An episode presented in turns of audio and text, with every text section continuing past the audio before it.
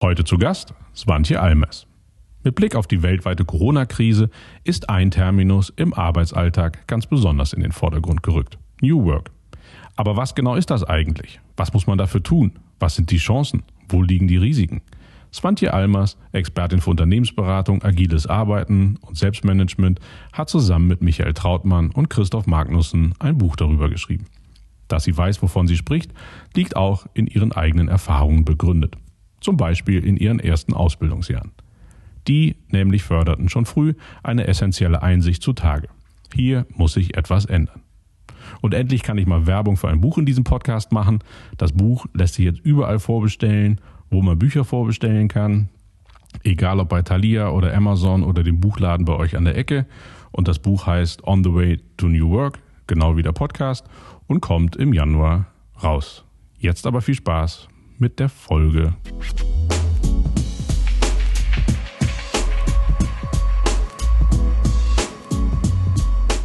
Hallo Svantje. Hallo Jürgen. Herzlich willkommen hier in meinem kleinen Podcast. Vielen Dank. Sehr gut. Die Intro haben wir schon mal ganz okay geschafft. Jetzt schließen sich natürlich nur noch gute Fragen an. Du hast ein Buch geschrieben oder das Buch ist fast fertig. Das ist ja für mich das ultimative Machen. Also für mich wäre nichts schwieriger und anstrengender und schlimmer, als ein Buch zu schreiben, sich hinzusetzen und mehrere hundert Seiten zu füllen. Erzähl doch mal ein bisschen über das Buch. Worum geht's überhaupt? Und ist es wirklich schon fertig oder dauert es noch ein bisschen? Also das Buch ist fast fertig. Wir sind gerade im Lektorat und dabei habe ich festgestellt, dass die Kapitel, die man am Anfang ganz toll von sich fand, dass die einer gewissen Überarbeitung bedürfen, aber wir sind guten Mutes. Also es dauert jetzt noch ungefähr ein paar Wochen, dann ist es wirklich so, dass es gesetzt wird und dann geht die ganze Produktionsschleife los. Und ich schreibe das gemeinsam mit meinem Geschäftspartner Michael Trautmann und mit Christoph Magnussen. Und das Buch geht über neues Arbeiten. Also es trägt auch den Titel On the Way to New Work. Die beiden haben ja seit vier Jahren einen Podcast, der so heißt. Und Dabei geht es uns darum, Menschen so die wichtigsten Konzepte aus dem Kontext New Work mitzugeben, aber auch so, dass es nicht nur Theorie ist, sondern wie machen es andere, wie habe ich es zum Beispiel in der Beratung oder im Coaching erlebt? Oder was machen auch Leute, die bei den beiden im Podcast zu Gast waren mit diesen Konzepten, damit man dann wirklich auch so, ja, auch die Auswahl hat oder auch mal die Möglichkeit sieht, wie sieht das in der Praxis aus. Das ist dann endlich das On the Way to New Work Buch. Das Dafür sind das. die beiden doch damals extra nach New York geflogen, um ich, das ja. dort zu schreiben. Und daraus wurde dann irgendwie der Podcast. Genau. Und da sieht man, ohne dich hätte es das Buch wahrscheinlich nicht gegeben. Es hätte, es gab auf jeden Fall schon mal zwei Ansätze eines anderen Buches. Mal gucken, was damit passiert. Aber ohne uns, also wir, wir haben dann zu dritt eigentlich auch ganz gut die Kombination gefunden weil ich sehr viel Methodik reinbringe und die ganze Coaching- und Beratungserfahrung. Und die beiden natürlich einerseits unternehmerische Erfahrung aus ihren eigenen Businesses. Michael hatte zum Beispiel einen sehr, sehr langen unternehmerischen Weg. Daher kennt ihr beiden euch ja auch. Und Christoph ja auch eine Firma aufgebaut und ist, glaube ich, schon immer selbstständig. Und ähm, da kommt dann diese unterschiedlichen Perspektiven kommen da gut zusammen. Und ähm, ich bin da vielleicht ein bisschen methodischer und die beiden ein bisschen anekdotischer und da treffen wir uns ganz gut. Ja, bei mir wäre es wahrscheinlich wie den beiden gegangen, mit sehr viel Elan gestartet und gesagt, so, ich schreibe jetzt ein Buch und dann sitzt man da und dann schafft man vielleicht irgendwie ein Inhaltsverzeichnis und dann wirklich diese Energie aufzubringen, sich da hinzusetzen, was auf Papier zu bringen. Es ist doch irre schwierig, weil man ja auch nicht so richtig weiß, interessiert das jetzt jemand, was ich da schreibe? Man hat überhaupt gar kein Feedback, während man so ja. den ganzen Tag vor sich hinschreibt und hofft ja irgendwie, dass das was taugt. Ich glaube, ganz alleine ein Buch zu schreiben ist auch noch mal krasser, weil man natürlich so sich gegenseitig auch ein bisschen unterstützt und auch Korrektur liest und bei dem anderen mal eine Anmerkung reinsetzt. Aber ob das einen interessiert, wissen wir natürlich immer noch nicht. Wir sind nur sehr optimistisch. Ja, das Thema passt. Das sind die richtigen drei Menschen, die darüber geschrieben haben. Also von daher bin ich da fest von überzeugt, dass es ein sehr lesenswertes Buch zu dem Thema sein wird. Aber wo fängt man denn da tatsächlich an, wenn man so ein Buch schreibt? So ganz klassisch okay, man hat ein Thema, das ist ja schon mal gut, New Work, da, das ist ja vielleicht irgendwie schon mal etwas, wenn man weiß, worüber man schreiben möchte. Sitzt man dann da und macht sich Gedanken über ein Inhaltsverzeichnis oder wo fängt man eigentlich an? Ich bin ja jemand, der total gerne Struktur mag. Das heißt, so den ganz grundsätzlichen Aufbau, den haben wir uns schon überlegt. Wir haben das Buch in drei Teile gegliedert. Wo wir sagen, was ist eigentlich das, was ein Mensch braucht zur persönlichen Stärkung, um überhaupt offen zu sein, um neues Arbeiten für sich persönlich umzusetzen. Da spielen so Themen wie Selbstreflexion, Sinnfindung, aber eben auch gute Gewohnheiten, Selbstmanagement eine Rolle. Und dann haben wir gesagt, okay, dann geht's von da aus weiter. Was mache ich dann mit meinem Team? Was mache ich mit meinem Unternehmen? Wie sind Organisationen aufgestellt? Wie funktioniert überhaupt agiles Arbeiten? Äh, was ist wichtig in Sachen Kommunikation? Wie funktioniert Führung heute? Und dann, und das war für mich der Teil, den ich noch am nebulösesten am Anfang fand und der mir im Schreiben aber am allermeisten Spaß gemacht hat, was passiert mit unserer Gesellschaft? Also wie kann neues Arbeiten auch einen Beitrag zu einer besseren Gesellschaft leisten? Und wie kriegen wir auch die großen Herausforderungen, vor denen wir stehen, ein Stück weit durch neues Arbeiten auch gelöst? Und nachdem wir die Struktur haben, haben Michael und ich zwei Probekapitel geschrieben, weil wir hatten ja einen Verlag, der interessiert war, aber die wollen natürlich auch erstmal was sehen. Und da haben wir die Themen genommen, zu denen wir eigentlich so am sattelfestesten sind. Also ich habe über Selbstmanagement und agiles Arbeiten geredet, was ungefähr 30, 40 Prozent meiner Beratungs- und Coaching- und Trainertätigkeit ausmacht. Und Michael hat über Sinnfindung geschrieben und hinterher fanden wir die Kapitel super schlecht. Aber sie haben gereicht, um einen Buchvertrag zu kriegen.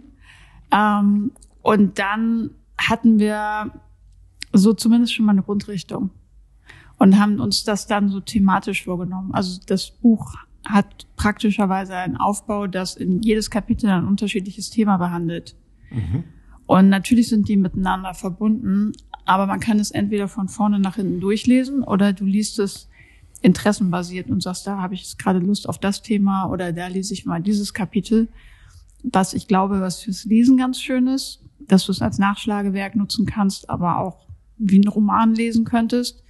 Und das hat das Schreiben total vereinfacht und in deinem Podcast geht es ja ums Machen und ich glaube, das ist auch dann der Schlüssel, dass man sich hinsetzt und man darf beim Buchschreiben nicht darauf warten, dass du dich morgens so fühlst, als würdest du jetzt unbedingt schreiben wollen und aus so einem Sendungsbewusstsein heraus irgendwie einen Rechner aufklappst, sondern ganz oft ist es eher umgekehrt. Man setzt sich hin, denkt so, oh, keine Ahnung, ob heute was rauskommt, aber jetzt mache ich das einfach mal eine Stunde.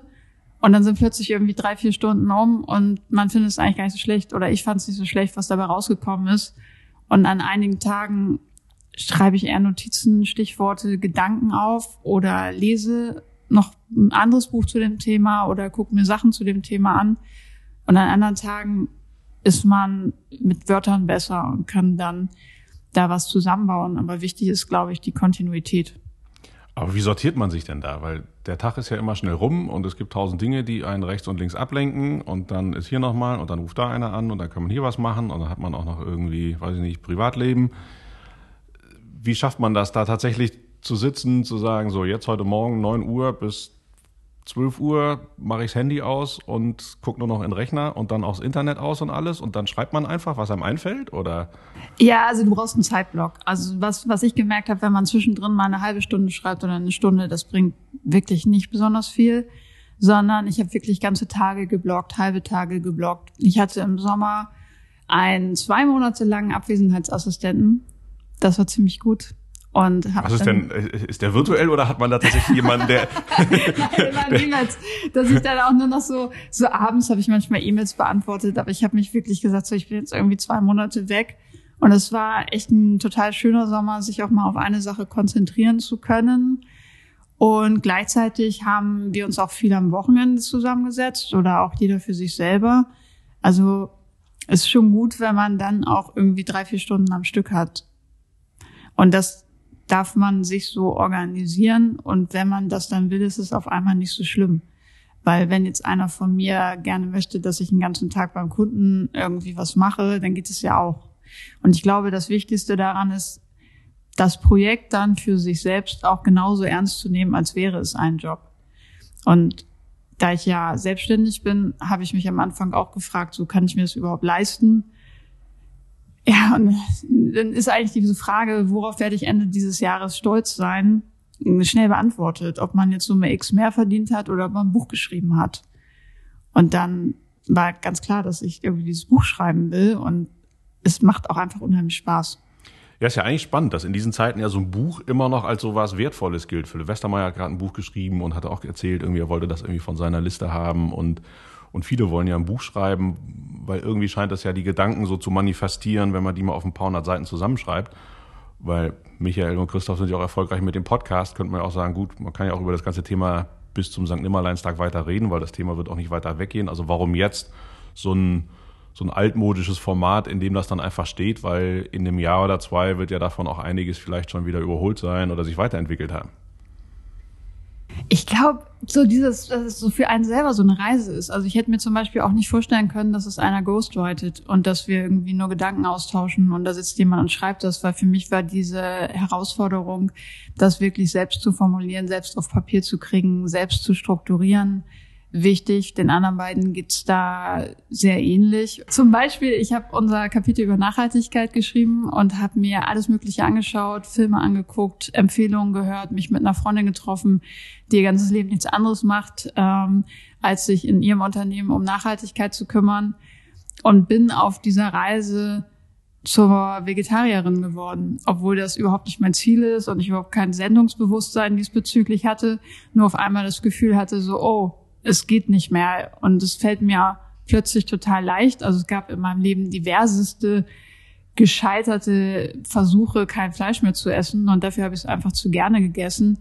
Und so tief in Themen einzutauchen, macht richtig was mit einem. Und das ist halt sehr spannend. Und das ist halt das Schöne an der Reise. Genauso wie ich jetzt vernünftig gender, habe das vorher für völlig, ja, nicht völlig unnötig gehalten, aber es hatte sich noch nicht in meinem Bewusstsein manifestiert. Und wenn man sich dann wochenlang mit dem Thema Diversität auseinandersetzt, Studien liest, auch Bücher über Rassismus gelesen, wo ich dachte, ach, ich hätte nie gedacht, dass das so ein großes Thema ist. Natürlich, wenn man irgendwie selber weiß es und durchs Leben geht und denkt, alle anderen denken wahrscheinlich genauso wie ich, dann geht man nicht davon aus. Und viele Sachen habe ich über das Schreiben gelernt und deshalb hat es auch so Spaß gemacht. Das war wahrscheinlich die größte und beste Fortbildung in einer Summe, die ich je gemacht habe.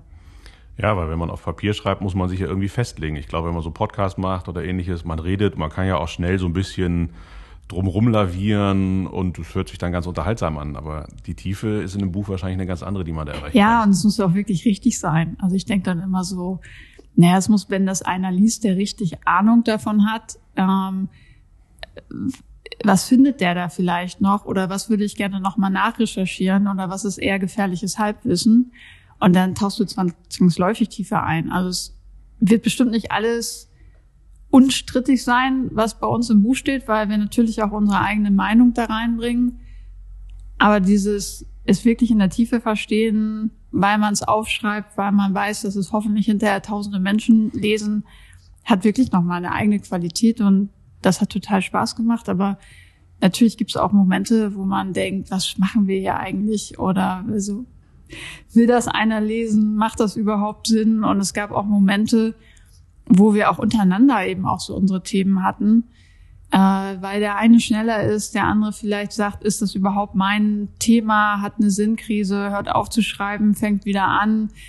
Ähm, das gehört, glaube ich, auch dazu. Da waren wir zwar vorgewarnt, aber was das bedeutet, haben wir währenddessen dann auch erst gelernt. Wann habt ihr angefangen? Wir haben mit den Probekapiteln Anfang des Jahres angefangen und unsere Deadline war der 1. September, dass dann alle Kapitel im ersten Entwurf fertig sind. Das habt ihr fast geschafft. Ja. Ich habe am 2. September abgegeben. Natürlich. Strukturiert bis ins Letzte. Naja, einen Tag zu spät. Aber man hört ja schon, wenn man dir so ein bisschen zuhört, dass das Thema New Work ja doch auch ein bisschen mehr Tiefe hat, als das ja wahrscheinlich sehr viele Menschen immer noch denken.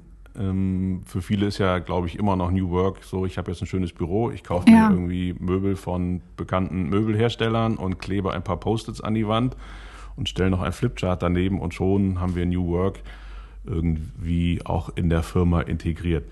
Ist ja aber viel mehr, wie alle wissen, die den Podcast äh, auch regelmäßig hören, aber sehen die Leute das? Ist das oder ist nicht auch die Gefahr groß, dass alle denken so, ach ja, super, da gibt es jetzt die, die leichte Anleitung zum Thema New Work und check, dann, dann habe ich das irgendwie auch abgearbeitet? Ich hoffe, dass es uns gelingt, mit dem Buch rüberzubringen, was alles dazu gehört. Und natürlich entscheidet das jeder beziehungsweise jede selbst, was daraus, also was die Person daraus nimmt. Und trotzdem ist es für uns, haben wir das Gefühl in den Gesprächen, die wir führen, dass es jetzt eigentlich die Zeit ist, dass die Leute immer mehr verstehen, was damit gemeint ist. Weil ich merke das auch im Coaching. Ich habe noch nie so viele Führungskräfte, die Top-Positionen bekleiden, wo man früher gedacht hätte, Haken dran, Geschäftsführer beziehungsweise Geschäftsführerin im Konzern. Jetzt ist alles super und die stellen sich zu großen Teilen wirklich die Sinnfrage, was mache ich da eigentlich? Will ich das eigentlich? Möchte ich noch 15 Jahre weiter so arbeiten? Was mache ich mit meinen Herzensthemen? Ich wollte mich doch immer engagieren zu dem und dem Thema. Und da glaube ich, dass die Corona-Pandemie tatsächlich einen positiven Einfluss darauf hatte, weil wir alle so gezwungen waren, aus unseren Gewohnheiten auszubrechen, was per se erstmal nichts Schlechtes ist. Und ich glaube auch, dass Unternehmen sich immer mehr darum kümmern, weil einfach der Arbeitsmarkt jetzt ja auch nochmal sehr durcheinander gewirbelt ist. Also ich kann ja einen Job, äh, ich kann ja einen Job in London haben, ohne jemals in London gewesen sein zu müssen. Genauso wie es die Stunde der Unternehmen schlägt, die eher unattraktive Standorte hatten, weil die Leute gar nicht da hinziehen müssen. Oder auch die Unternehmen, die sich immer ausruhen konnten, darauf in Hamburg, Berlin, München zu sein. Wenn die Leute nicht mehr ins Büro kommen, ist es eigentlich gar kein Standortvorteil mehr. Das bedeutet, dass sich UnternehmerInnen überlegen dürfen, wie machen wir das jetzt wirklich, wirklich attraktiv und wie geben wir den Leuten einen Arbeitsplatz, der sie erfüllt. Und da trägt ja auch der Generationswechsel dazu bei. Also ich glaube, Generation Y und Generation Z lassen sich nicht mehr mit eines Tages könnte diese Abteilung unter deiner Leitung stehen, locken. So wie wir vielleicht früher noch. Ich stelle mir jetzt vor, ich bin irgendwie Mitte 50, bin irgendwo in einer, weiß ich nicht, nicht gerade in der Großstadt Geschäftsführer eines Unternehmens mit irgendwie 500 Mitarbeitern und Mitarbeiterinnen. Dann beauftrage ich dich, du kommst zu mir und du sollst mir New Work erklären. Wo mhm. fängt man denn da an? Also wenn du, wenn ich es dir nur erklären sollte, dann würde ich gerne bei der Utopie von Friedhof Bergmann beginnen, der ja in den 1980er Jahren den New Work Begriff geprägt hat und es ja als die Chance gesehen hat, Arbeit neu zu gestalten und sich da insbesondere auch mit der klassischen Lohnarbeit verglichen hat. Er hat ja viel in Michigan Flint gemacht, ähm, wo diese ganzen Fabriken ganz klassisch sind, aber sind ja auch nicht so viel anders als der Mexiko-Ring in der City Nord, ähm, wo Leute morgens hingehen, irgendwie ihren Job machen und froh sind, wenn sie abends nach Hause gehen können.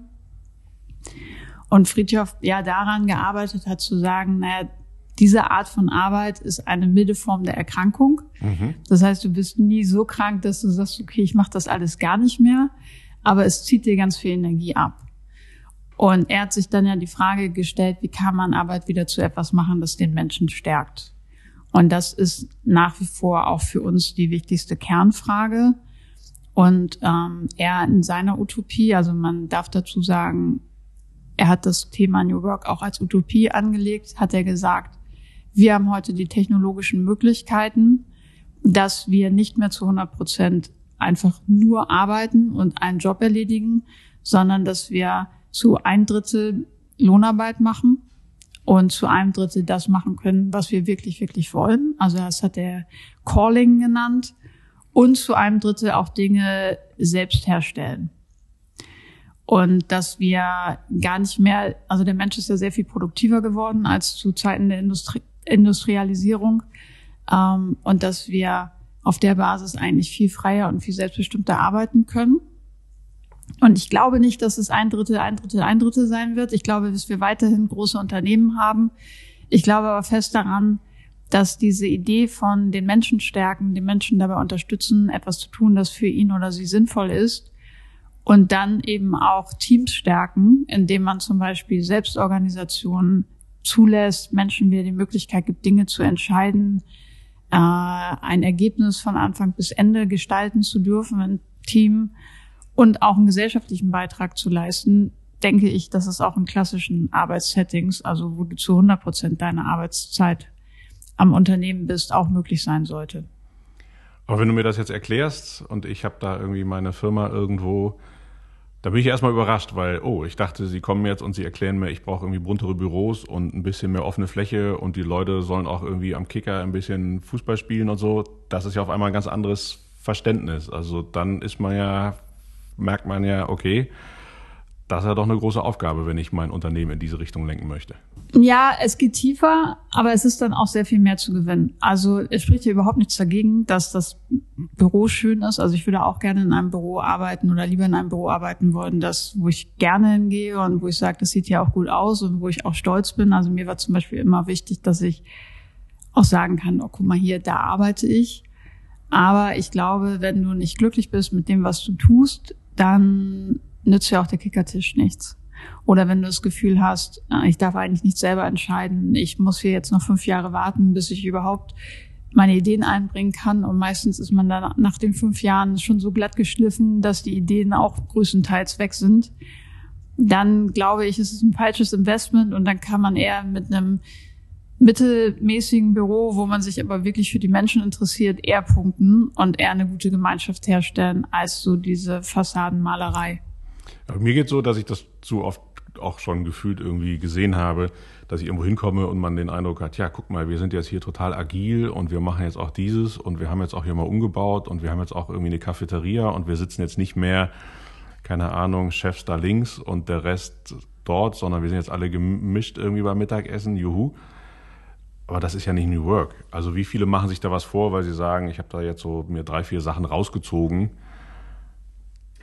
ich, ich finde, es ist ein Teil von New Work und ich finde es auch cool, wenn Unternehmen schon mal anfangen, sich Sachen rauszuziehen, ähm, weil man dann zumindest schon mal der ganzen Sache näher kommt.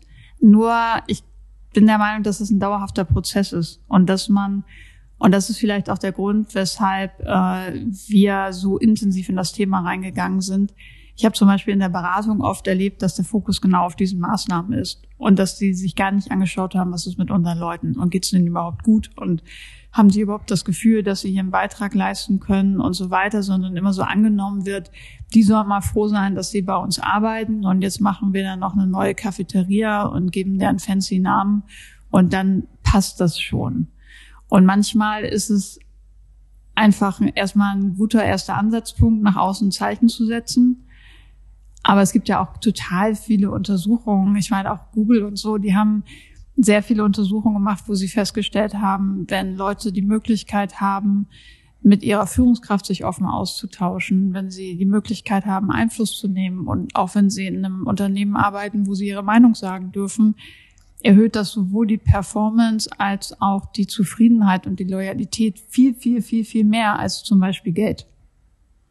Ja, und das ist ja so erstaunlich. Eigentlich würde einem das ja vielleicht sogar schon der gesunde Menschenverstand sagen, dass wenn ich Verantwortung in einem Unternehmen bekomme oder mir jemand zuhört und mich jemand respektiert, dass ich dann natürlich viel lieber meine Arbeit mache, als wenn ich da jeden Morgen mit so einem Bauchgrimm hingehe, mein Chef mir wieder irgendwas erzählt, was ich zu tun habe. Das ist auch noch was, was ich gar nicht richtig gut kann, sondern ich kann eigentlich drei Sachen viel besser als das eine, was ich da machen soll.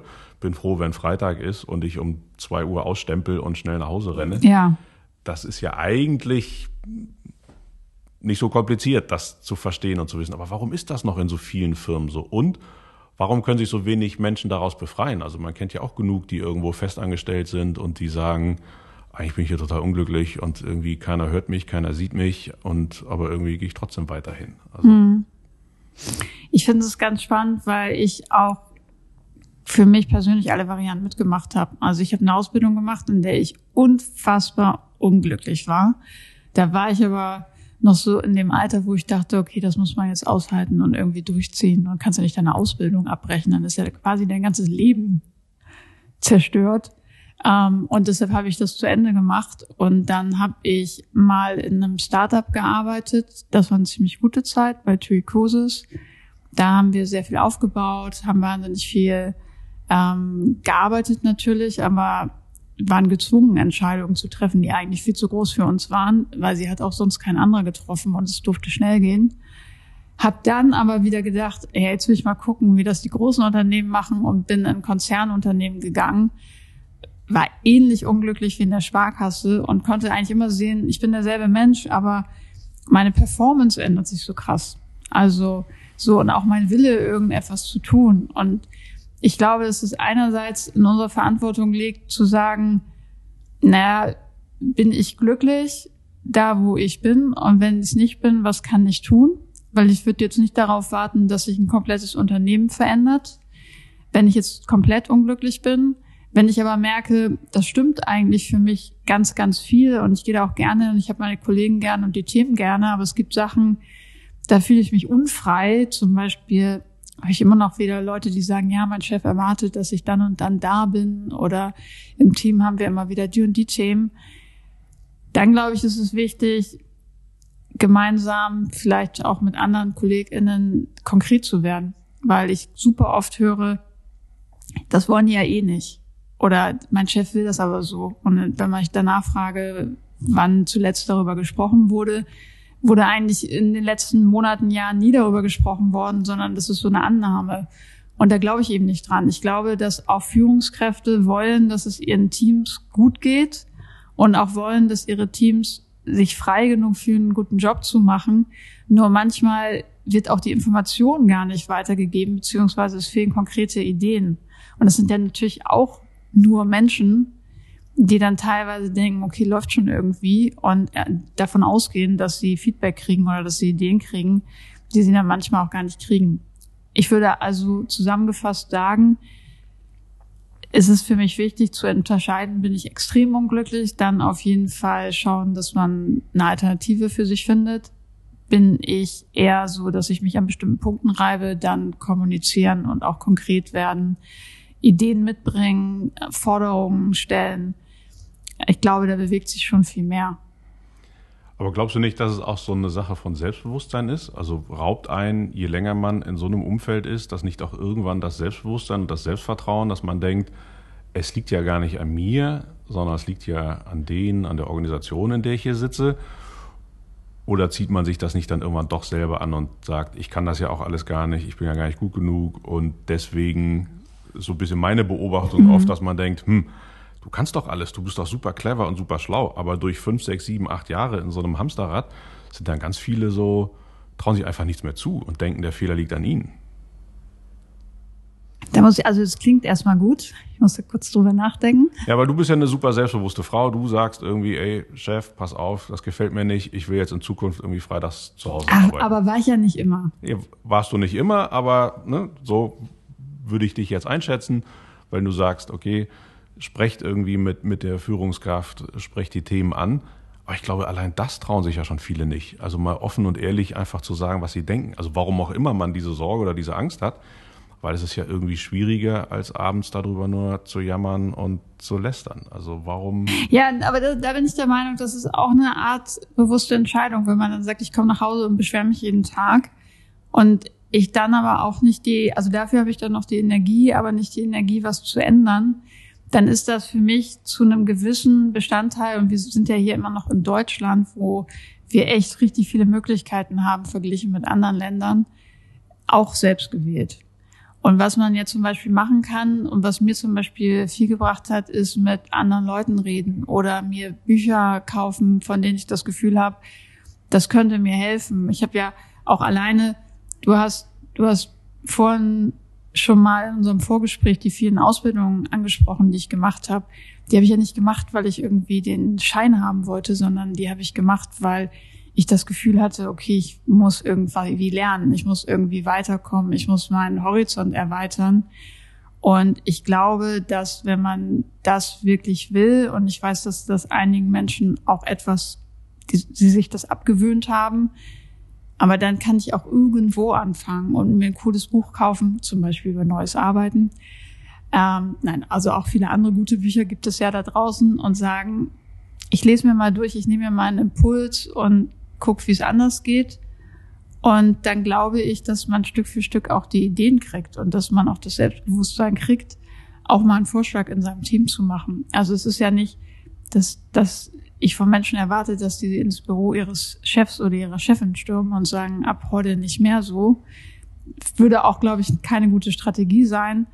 Aber so gemeinsam im Team zu sprechen, da erlebe ich überwiegend MitarbeiterInnen, die auch das Selbstbewusstsein haben. Du hast es angesprochen, lass uns doch mal, wir haben ja ganz hinten angefangen bei deinem Buch, das ist jetzt quasi das Letzte, was du gemacht hast, aber wenn man so auf dein LinkedIn-Profil äh, schaut, erstarre ich vor Ehrfurcht als derjenige, der niemals studiert hat und denke mir, oha, du hast ja richtig schlaue Sachen gelernt über die, die Zeit. Erzähl doch mal, wie, wie hat das angefangen? Waren deine Eltern auch schon irgendwie Professoren und haben dir die, die Uni-Karriere auf den Weg gelegt oder? Also mein Vater ist Elektrikermeister und meine Mutter hat Rechtsanwalt und Notargehilfin gelernt. Allerdings war sie insofern ein ganz gutes Vorbild, weil sie irgendwann, da war ich so in der Pubertät, gesagt hat, ich mache nochmal mein Abitur nach und studiere, weil das immer ihr Traum war. Ich fand das natürlich mit 15 richtig peinlich, so wie man, glaube ich, in dem Alter alles peinlich findet, was die eigenen Eltern machen. Aber insofern bin ich ihr ganz dankbar für das Vorbild und mein Bruder und ich haben beide studiert, sind aber jetzt nicht aus der klassischen Akademikerfamilie. Und ähm, diese ganzen Ausbildungen, die ich danach gemacht habe, also ich habe ja sehr viel NLP gemacht, weil ich einfach wissen wollte, wie funktioniert der menschliche Geist, wie kann ich auch Glaubenssätze loswerden, äh, was hindert mich vielleicht auch daran, Dinge zu tun, die ich will oder überhaupt rauszufinden, was ich will.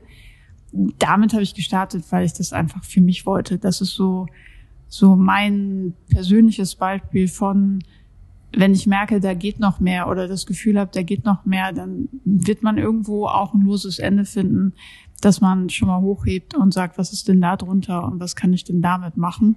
Und das war dir nach dem Abitur klar, du willst studieren und du wusstest auch schon was und wo? Oder? Nach dem Abitur habe ich erstmal meine tolle Bankausbildung gemacht. Okay, die, die doch was ordentliches. ja, super konservativ. Ich habe da ähm, gestern noch mal drüber nachgedacht. Ich glaube, das war so die Zeit. Ich treffe ganz viele Leute in meinem Alter, die sagen, oh Gott, habe ich auch gemacht. Und ich glaube, heute die Millennials und so, die würden das alles gar nicht mehr machen.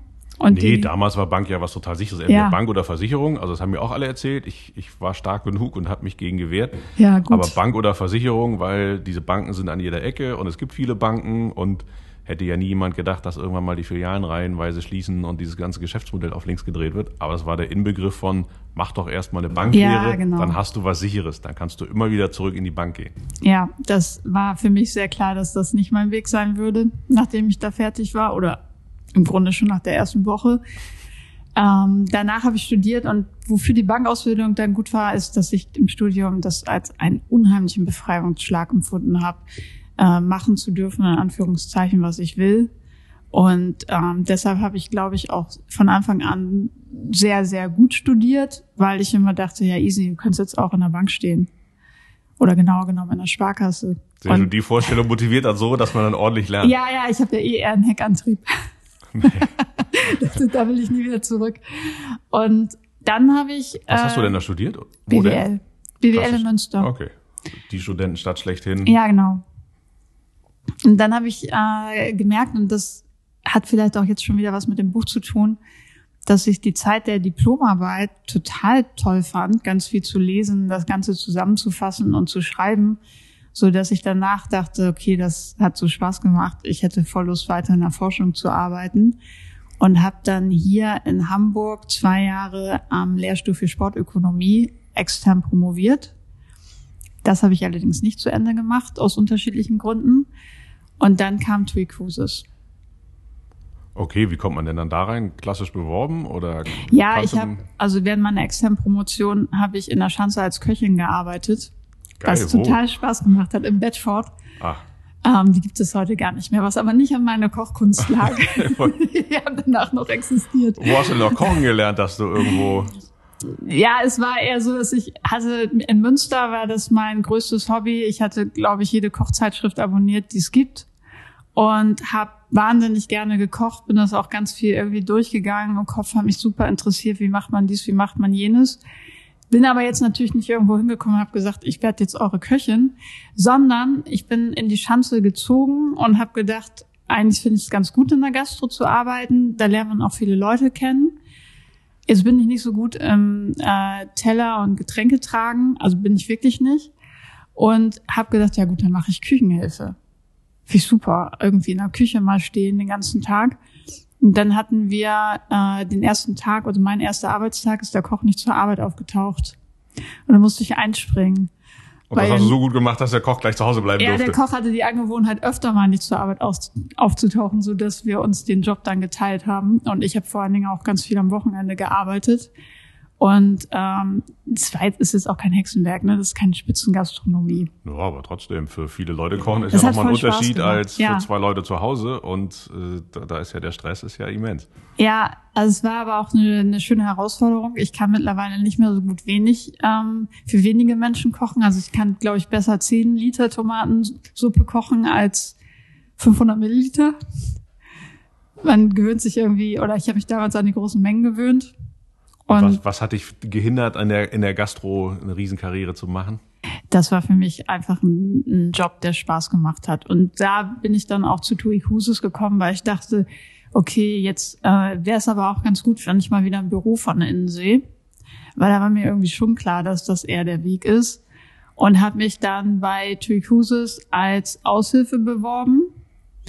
Bin dann innerhalb von, ich glaube, einem Monat habe ich erst eine Teilzeit-Aushilfe gehabt, dann war ich Vollzeit befristet, dann war ich Vollzeit unbefristet. Das ging alles sehr schnell. Das ist natürlich auch dem Start-up-Wachstum zu verdanken. Und ich glaube, drei Monate später hatte ich dann auch den Ausblick, mich um die Unternehmensplanung zu kümmern. Also so alle Zahlen nach vorne. Wir bauen neue Schiffe. Wie sieht der Finanzplan aus? Man darf jetzt nicht vergessen, ich hatte ja auch BWL studiert. Insofern kam das schon du hin. schon, was du da tust. Und das war dann für mich auch der Grund, nicht weiter mit der Promotion zu arbeiten, sondern das hat einfach Spaß gemacht. Ich habe das für mich als eine Riesenchance gesehen, ein Unternehmen mit aufbauen zu dürfen. TUI Cruises, also Kreuzfahrt. Genau. Das hat TUI vorher nicht gemacht, sondern da hat TUI gesagt, so, wir gehen jetzt in dieses Kreuzfahrtsegment und Ja. bauen jetzt eigene Schiffe und Na, nicht ganz. Es ist eine, ist eine 50-50-Beteiligung einmal von TUI und von Royal Caribbean, die ja in den USA zu den größten Reedereien gehören, weil TUI hatte das Marketing und Sales Know-how hier auf dem deutschen Markt und den Tourismuszugang, aber genau gar keine Ahnung von Kreuzfahrt.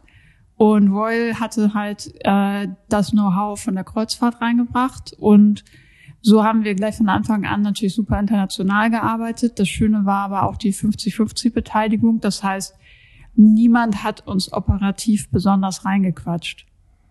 das ist ja super, weil das sind ja zwei Riesenfirmen, die dahinter standen und dann trotzdem so eine Art Start-up-Gefühl zu kreieren und da wirklich mitgestalten zu dürfen, das mit aufzubauen, das ist ja schon spannend. Ja, wir waren von Anfang an ein Startup auch das mit sehr viel Geld, weil du brauchst ja sehr viel Geld, Ja, um eben, also das, das macht man nicht mal eben so. Ja, es war schon echt, echt aufregend. Mein erstes Projekt war das Controlling von unserem Umbau. Das erste Schiff ist ja nicht neu gebaut worden, das zweite auch nicht, erst das dritte. Und da haben wir dann äh, Schiffe von Royal umgebaut und für 55 Millionen Euro und da einfach auf der Werft auch rumzulaufen und so und mit den Gewerken zu schauen, ist das denn überhaupt alles schon so, dass wir die Rechnung überweisen können? Die waren grundsätzlich der Meinung ja, wir waren grundsätzlich der Meinung nein. Ähm, das war echt schön und das war ein gutes. Ich habe manchmal habe ich Angst gehabt, weil ich dachte, das kannst du alles gar nicht entscheiden und morgen bist du deinen Job los. Aber ich glaube, dadurch habe ich auch so eine gewisse Angstfreiheit bei vielen Sachen entwickelt, weil ich dachte, es nicht entscheiden ist ja leider auch keine Lösung. Okay, das erklärt, warum so dieses Buch dir so wenig äh, Respekt eingeflößt hat, wenn man schon ganze Schiffe umgebaut hat, weil da, da weiß man ja noch weniger, wo man anfängt. Naja, also ich habe ja nicht den Umbau geplant. Nein, aber trotzdem da so involviert zu sein und Ja, Controlling cool. drauf zu machen, ist ja nicht, auch nicht irgendwie nur mit fünf Excel-Zeilen getan, sondern das ist ja ein bisschen kom komplexer, das ganze Projekt. Ja, also es war echt gut. Auch da habe ich auch früh gesehen, was ein gutes Team ausmacht. Also mein, mein ehemaliger Chef hat ein unheimlich gutes Händchen, glaube ich, Leute zu finden, wo er wusste, die geben jetzt alles. Die sind zwar noch echt am Anfang ihrer Karriere und haben eigentlich nie irgendwo nennenswert vorher gearbeitet, aber die kriegen das schon hin und wir hatten halt einfach sein volles Vertrauen. Er war ja oder ist ja immer noch CFO. Da gehst du ja nicht wegen jedem Kleinkram hin. Das heißt, uns war ganz klar irgendwie die Aufgabe, sehr viel schnell zu entscheiden, selber zu machen oder so vorzubereiten, dass er auf seinem Blackberry eigentlich nur Ja oder Nein tippen muss. Großartig. Und dann ging es irgendwann weiter für dich? Genau, dann habe ich äh, gedacht, jetzt bin ich mal neugierig, wie es die Profis machen. Habe das Prinzip von Personalvermittlung damals, glaube ich, etwas missverstanden. Ich dachte, dass die auf jeden Fall sehr daran interessiert sind, dass ich genau das Richtige für mich finde. Ich glaube, sie waren sehr daran interessiert, dass ich möglichst schnell unterschreibe, was ich dann auch gemacht habe bei Europcar. Und da war ich komplett wieder in die Sparkassenwelt zurückversetzt. Und den Vorwurf kann ich dem Unternehmen gar nicht machen. ich glaube, dass da immer noch Leute sehr glücklich arbeiten. Aber mir hat alles gefehlt, was Arbeit vorher für mich ausgemacht hat. Und das fand ich sehr spannend, weil ich eine ganze Ecke mehr Geld verdient habe und von einer 60-Stunden-Woche auf 35 Stunden runter bin und das Gefühl hatte, okay, jetzt, wenn es einen Bore-out gibt, den ich vorher immer für ein Gerücht gehalten hatte, dann wüsste ich jetzt auch, wie der sich anfühlt. Ja, das zeigt auch Geld alleine. Nee, genau. Ist es dann doch nicht, ist zwar immer ganz schön, aber man braucht auch ein bisschen, ne, der, der Heckmotor, der muss auch irgendwie den Sprit in den Tank kriegen, ja. sonst läuft der leer. Was ganz cool war, war, dass ich das Zimmer hatte, dass mein Büro war neben dem Büro, wo sie Berater untergebracht haben. Und das war mein erster Kontakt. Mit Beratern. Zu, genau. Und hast genau. du gedacht, das kann ich besser als die? Und äh, hast ne, dich dann selbstständig gemacht? Wir haben uns immer unterhalten. Die hatten anscheinend, also einer von denen hatte auf jeden Fall immer ab und zu Zeit, mit mir einen Kaffee zu trinken und hat mir so über die Startup-Welt erzählt. Der hatte vorher mal bei Glossybox gearbeitet und hatte mit Rocket zu tun und ist darüber in die Beratungswelt gekommen und im Grunde haben wir uns einfach super viel ausgetauscht und darüber sind so auch meine Ideen entstanden. Man muss dazu sagen, ich hatte schon gekündigt, aber noch keinen neuen Plan. Für mich war nur wichtig, dass ich das diesmal auseinanderziehe und nicht erst etwas Neues habe, damit ich mir die Erlaubnis gebe, kündigen zu dürfen. Und deshalb war ich super offen für alle möglichen Ideen und Impulse und habe mich ja dann danach auch selbstständig gemacht. Und seitdem bist du selbstständig, hast du Richtig. wieder fest gearbeitet. Also hast nie wieder zurückgeschaut und hast quasi als Beraterin, Coach die letzten, wie viele Jahre sind das schon? Seit 2012. Okay, neun Jahre jetzt, fast mhm. zehn. Und, und wie fängt man da an, wenn man sagt, so, ich bin jetzt ab morgen Berater, ist ja so. Ja, so war das natürlich auch wieder nicht. Das hatte so ein bisschen so was wie mit meinem Einstieg damals in die, in die Kochwelt. Ähm, derjenige, der ähm, ein, zu mir gesagt hat, das wäre doch etwas, wobei er sich nicht sicher war, ob es dafür überhaupt einen Markt gibt, für, für Startups Finanzpläne zu machen. Hatte dann einen Freund, der ein Startup aufgebaut hat und sagte, irgendwie brauchen die Hilfe. Da funktioniert ja so gar nichts. Und dann bin ich da hin und habe auch am Anfang gesagt, ey, ihr braucht mich nicht bezahlen oder so. Ich komme einfach mal drei Tage, ich gucke mir das an. Ich habe überhaupt gar keine Ahnung, ob ich euch helfen kann. Und dann gab es aber so viel Ansatzpunkte und da ist mir eher meine Startup-Erfahrung im Sinne von, ja, okay, jetzt, dann rufen wir jetzt irgendwie hier fünf Leute an und dann müssen wir jetzt irgendwie mal aufschreiben, was haben wir denn für Ideen? Und dann lass uns mal einen Plan machen. Das war viel wertvoller, als dass irgendwie Finanz-Know-how gefragt war, weil da waren die im Grunde noch gar nicht. Und dann war das mein erster Kunde. Aber da bin ich auch zu einem Tagessatz reingegangen, der heute irgendwie zehn Prozent von meinem aktuellen ist was mir egal war, weil ich nicht das Gefühl hatte, dass die mir jetzt schon gleich vierstellig bezahlen müssen, sondern ich, es war ein gemeinsames Lernen, es war ein gemeinsames Anpacken und das hat halt total Spaß gemacht. Und mit denen habe ich bestimmt drei oder vier Jahre zusammengearbeitet. Und dann habe ich mit verschiedenen Venture Capital Fonds gesprochen, die auch immer noch mal Ideen hatten, welche Startup von denen ich auch mal angucken kann. Da ging es da meistens um Investorenpräsentationen, Finanzunterlagen und so weiter. Und so ist das gewachsen. Dann habe ich natürlich andere Menschen kennengelernt, die sagten, nee, wir haben hier ein Projekt, kannst du da mal reinkommen, kannst du mit uns zusammenarbeiten. Und ich war immer offen und neugierig und habe gedacht, okay, ich kann euch nicht versprechen, dass ich das kann. Ich kann euch aber versprechen, dass ich alles geben werde. Und das war dann meistens ganz gut. Toll. Respekt. Und auf dem Weg hast du dann irgendwann Michael und Christoph kennengelernt. Genau. Die habe ich im, bei deren Podcast Folge 200 im Soho-Haus kennengelernt. Und zwar haben die David Allen als Gast gehabt, den Erfinder und Entwickler von Getting Things Done, einer Selbstmanagement-Methode. Und in den letzten Jahren war ich Getting Things Done Trainerin und Coach. Und da war das für mich natürlich klar, wenn David da ist, dann komme ich da auch hin. Und da habe ich dann Michael und Christoph kennengelernt. Und dank Corona hatten Michael und ich dann ziemlich viel Zeit, weil das war wirklich, ich glaube, zwei Wochen bevor vor dem ersten Lockdown, ähm, hier ein paar Runden um die Alster zu drehen und haben ziemlich schnell festgestellt, dass wir im Zusammenhang mit New York, äh, mit ein paar Runden um die Alster gedreht. New Work. und festgestellt, dass wir im Zusammenhang mit New Work finden, dass da mehr geht. Also mehr gehen muss. Genau, und ihr habt nicht nur das Buch geschrieben, sondern ihr habt da gleich noch eine Idee entwickelt an der Alster. Ja, wir haben Anfang des Jahres eine Firma gegründet, die NWMS GmbH, was eine Abkürzung von, für New Work Master Skills ist, wo wir ein einjähriges Executive-Programm aufgebaut haben, um Menschen wirklich ein Jahr lang intensiv auch auf ihrer persönlichen Reise zu begleiten. Die sind auch viermal drei Tage bei uns in Hamburg, aber wir haben auch dazwischen jede Menge Aufsatzpunkte und auch individuelles Coaching, Sparring, Beratung. Und das ist vor zwei Wochen gestartet und war eine der besten Entscheidungen von uns. Und wir werden das auch auf jeden Fall weitermachen, auch mit weiteren Jahrgängen, weil uns das auch unheimlich glücklich macht und wir da ganz tolle Leute zusammenbringen und ganz viel entwickeln werden. Und gleichzeitig überlegen wir auch, wie kriegen wir das auch noch für jüngere Menschen transportiert? Mhm. Weil ich immer denke, so, es gibt so viele gute Sachen und wenn man die am Anfang seiner Berufskarriere auch mal mitbekommt, dann würde man auch ganz andere Entscheidungen treffen und könnte sich noch ganz anders einbringen. Ja, dann spart man sich hinten raus vielleicht einiges, wenn man manches vielleicht ein bisschen früher weiß und nicht gleich ja in die Sparkasse läuft zur Ausbildung. das ist jetzt nicht meine persönliche Mission, Menschen davor zu schützen. Aber wer da nicht hingehört, so wie ich, muss es auch nicht machen.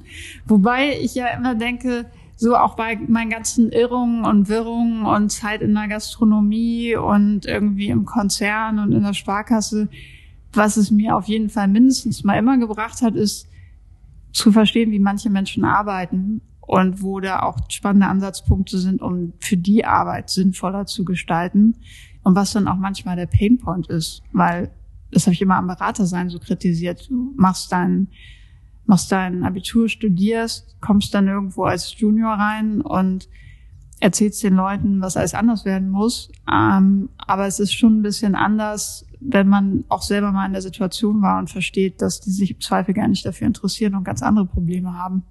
Ja, und also auch wenn wir da so ein bisschen drüber lachen, über diese Bankausbildung, genau wie du sagst, es gibt genug Leute, für die ist es genau das Richtige, irgendwie in diesen Richtungen zu arbeiten. Und es gehört ja auch ein bisschen dazu, es gibt ja niemanden, der einfach den perfekten Lebenslauf hat, der immer nur das gemacht hat, was ihm total viel Spaß gemacht hat. Das macht einen ja auch zu dem, der man ist. Und man findet manchmal ja auch das raus, was man lieber möchte, indem man mal erlebt, was man vielleicht nicht so gut findet und sich dann weiß, okay, also das habe ich jetzt ausprobiert, da muss ich jetzt meinen Hintern hochkriegen und ich möchte mich irgendwie vielleicht doch lieber in eine andere Richtung entwickeln.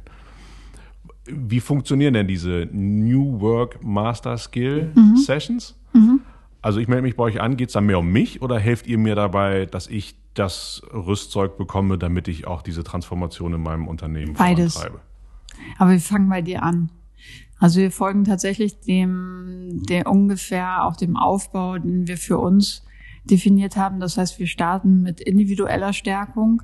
Wir haben jetzt auch ganz tolle ExpertInnen da gehabt im ersten Modul. Das heißt zum Beispiel Chris Sowell für das Thema Recovery. Mhm.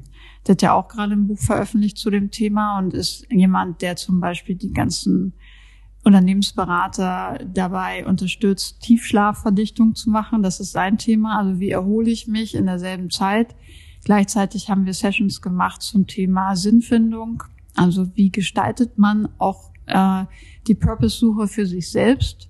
Das ist natürlich keine Sache, die man in zwei Stunden macht, aber wir haben es erstmal gemeinsam mit denen einen guten Aufsatzpunkt gelegt. Wir haben mit dem Gallup Strengths Finder uns Stärken und Schwächen von jedem individuell angeguckt und hatten auch da Tim Falkenhagen als Experten mit dabei. Wir hatten Janis Wandorski dabei, der zum Thema Glück ganz lange geforscht hat und uns sehr intensiv zum Thema Glück ausgetauscht. Ähm, wir haben Rainer Hillebrand als äh, Ex-Otto-Vorstand einen Abend dabei haben dürfen, der uns über seine Reise und wie er auf das Thema New Work guckt, begleitet hat. Und ähm, dann hatten wir auch noch Jan Sievert dabei, Der hat auch mal bei Springer und Jacobi gearbeitet und macht jetzt auch ganz viel zum Thema Purpose. Also wir hatten unheimlich tolle Leute dabei und das ist auch das Konzept, dass, weil Michael und ich ja jetzt auch nicht die Weltformel für alles haben, sondern wir machen bestimmte Dinge selbst, zum Beispiel Gewohnheiten habe ich gemacht. Im nächsten Modul werde ich natürlich auch darüber reden, wie sieht Selbstmanagement aus, ähm, was wir reingeben und wo wir sagen, dass da sind wir selbst die Experten, machen wir. Und ansonsten nehmen wir sehr gerne unsere Leute mit dazu aus unserem Netzwerk, um den Leuten auch wirklich immer die Besten zum Thema zu bieten. Und gleichzeitig begleiten wir dann eben auch über individuelles Coaching, über Begleitung. Ähm, wir sehen uns auch zwischen den Modulen dann virtuell alle zwei Wochen und haben verschiedene andere Sachen eingebaut, damit die Leute wirklich dranbleiben. Bei uns ist auch wichtig, dass das nicht ähm, zwölf Tage sind, die man in Hamburg verbringt in dem Jahr, sondern wirklich ein ganzes Jahr. Und da hat euch doch Corona wahrscheinlich irgendwie eher geholfen, weil ich habe den Eindruck, dass sich jetzt mit diesen Fragen viel mehr Menschen beschäftigen als vor zwei Jahren. Also klar, diese Tendenz gab es sicherlich schon, aber ist es nicht auch so, dass jetzt noch viel mehr die Menschen sich fragen, was will ich eigentlich, in welche Richtung gehe ich? Glaube ich auch.